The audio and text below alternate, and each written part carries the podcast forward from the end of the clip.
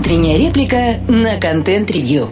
Всем доброе утро. Новости о том, что Яндекс готовится избавиться от активов, связанных с контентом, появились еще весной. И хотя ее уже подтвердил и Яндекс, и как покупатель этих активов ВК, до сих пор многим непонятно, что же произойдет с Дзеном и новостями.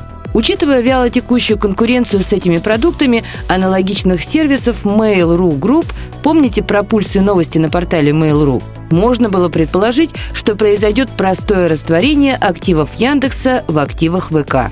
Но мы подозреваем, что все обстоит иначе. Пытливый наблюдатель, безусловно, мог отметить, как активизировался ВК после известных событий. Для многих компаний и сервисов именно ВК стал тихой гаванью, где смещение фокуса с прежней логики бизнеса в сторону контентной составляющей очевидно.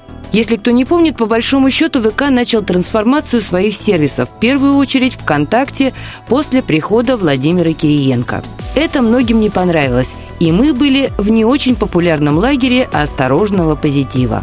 Возможно, это связано с тем, что контент – это наша профессия – Переток создателей контента с уже закрывшихся и попавших под угрозу блокировки площадок ВК встретил стоически. С одной стороны, инфраструктура была готова, и даже любителям ТикТока нашлось место в клипах. С другой стороны, новые пользователи и авторы столкнулись с тем, что ВКонтакте и божечки-одноклассники напоминали какой-то хаотичный рынок из 90-х огромное количество каких-то форматов и сервисов и основное – отсутствие хоть каких-то четких рекомендаций и методик для создателей контента. И это мы еще не говорим о монетизации, которой удостоены лишь паблики с фотографиями голых жоп. Думаю, всю эту проблематику понимал и ВК. Иначе как объяснить стремительно начавшуюся сегрегацию сервисов в отдельные приложения? Клипы уже, видео на подходе. И тут мы возвращаемся к Дзену и новостям Яндекса. Аудитория этих сервисов, конечно, в некоторой степени пересекается с ВК, но это пересечение не такое сильное.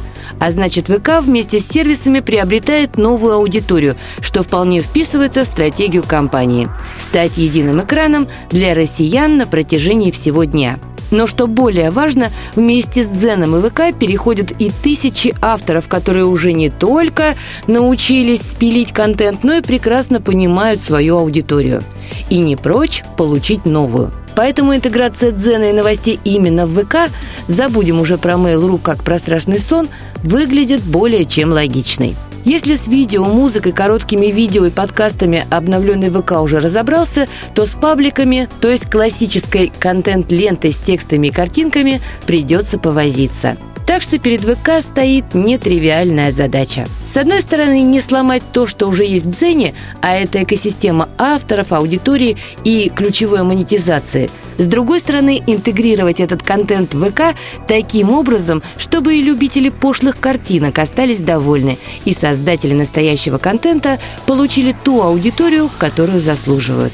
Осторожно предположим, что по большому счету для авторов и читателей Дзена в краткосрочной перспективе ничего не изменится. А вот как именно с технической точки зрения произойдет интеграция, насколько будет успешна синергия и появится ли в итоге химия в этом взаимном проникновении, узнаем до конца года.